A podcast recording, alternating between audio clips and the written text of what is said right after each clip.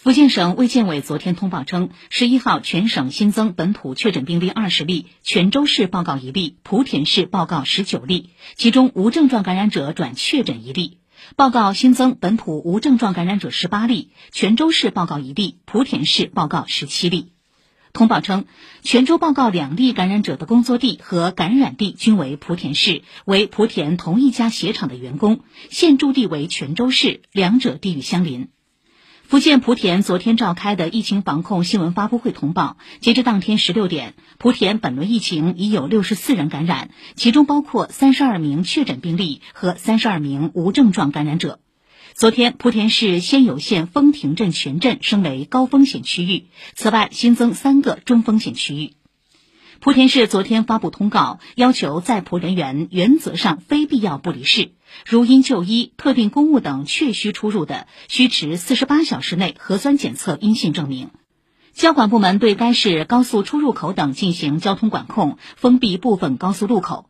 仙游火车站禁止上下客。莆田市棋牌室、影剧院、网吧等室内公共场所暂停运营。中小学、幼儿园各类教育机构今天起也将暂停线下教学，转为线上教学。福建省教育厅发布通知，要求十九号之前全体师生完成核酸检测。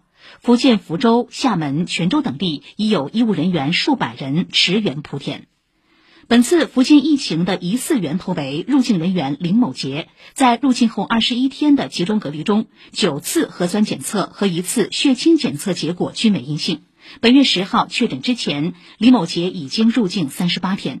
基因测序初步判断，本次疫情由德尔塔毒株引发。而根据此前数据，这一变异毒株的潜伏期只有四五天。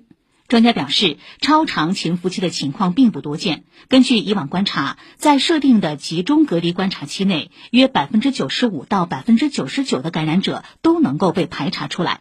公众不用特别担心超长潜伏期情况大量出现。因为德尔塔毒株传染力强，病毒载量高，意味着它很容易就被筛查出来。